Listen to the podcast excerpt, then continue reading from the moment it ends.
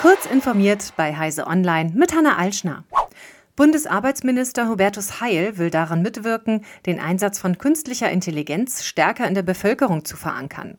So will er das Arbeiten mit KI etwa in der Verwaltung und auch in kleinen und mittleren Unternehmen fördern. Mit Blick auf mögliche Risiken sollen das Arbeitsministerium und das Innenressort Regeln erarbeiten, um daraus resultierende Risiken für Arbeitnehmer zu reduzieren. Das erklärte der Minister laut dpa am Montagabend in Berlin.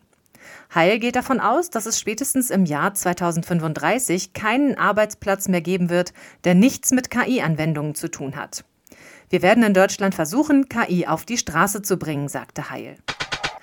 Die Debitkarten der US-Finanzdienstleister Mastercard und Visa bereiten immer wieder Probleme bei der Akzeptanz. Das meldet die Verbraucherzentrale Bundesverband, kurz VZBV, am Montag. Nach einem entsprechenden Aufruf gingen insgesamt 1853 Problemmeldungen von Zahlkartenbesitzerinnen und Besitzern beim VZBV ein. Neun von zehn betrafen Debitkarten. VerbraucherInnen haben uns eine Vielzahl an Problemen gemeldet, sagt VZBV-Vorständin Ramona Popp in einer Erklärung. Vor allem in Geschäften innerhalb Deutschlands, im Hotel, im Ausland oder um Bargeld an der Ladenkasse zu erhalten, seien die neuen Debitkarten mitunter nicht akzeptiert worden. Darüber hinaus seien Akzeptanzprobleme bei Behörden, in Kliniken, im Onlinehandel oder dem TÜV gemeldet worden, heißt es. Die italienische Regierung will erste Schritte unternehmen, um in dem Land wieder Strom mit Atomkraft zu erzeugen.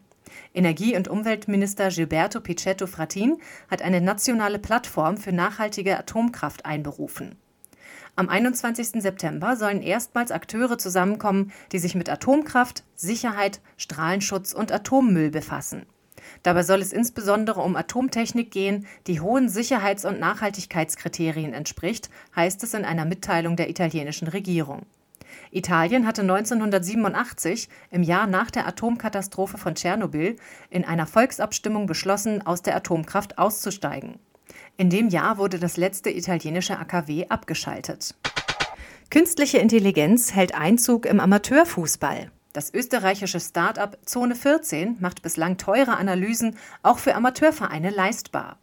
Das Unternehmen vermietet für weniger als 300 Euro monatlich ein Gehäuse mit Rechner und Doppelkamera, die ein Spielfeld erfasst. Algorithmen werten das aufgezeichnete Geschehen dann in der Cloud aus. So erhält der Trainer umgehend statistische Auswertungen. Seit 2021 bietet Zone 14 sein KI-Kamerasystem Zone 14 Replay an, das bereits von 53 Fußballvereinen in vier Ländern genutzt wird. Zone 14 Replay erstellt automatisch Spielzusammenfassungen. Entscheidende Szenen können schon kurz nach dem Spiel gemeinsam angesehen und besprochen werden. Diese und weitere aktuelle Nachrichten finden Sie ausführlich auf heise.de.